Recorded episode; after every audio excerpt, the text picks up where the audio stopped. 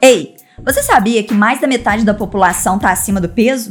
Hoje eu vou falar um pouquinho com vocês sobre emagrecimento.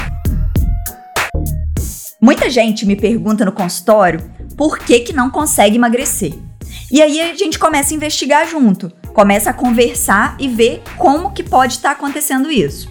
Pode ser porque a pessoa não tem um hábito de comer os alimentos de uma forma saudável, às vezes come correndo, nem vê o que está comendo, nem acha que está comendo demais, mas na verdade tá. Ou então ela acaba comendo as coisas necessárias, só que acaba se estressando muito e aí produz vários hormônios que não deixam ela perder peso. Ou então, porque o metabolismo tá tão lento, porque ela não faz atividade física nenhuma, que ela não consegue gastar mais do que consome.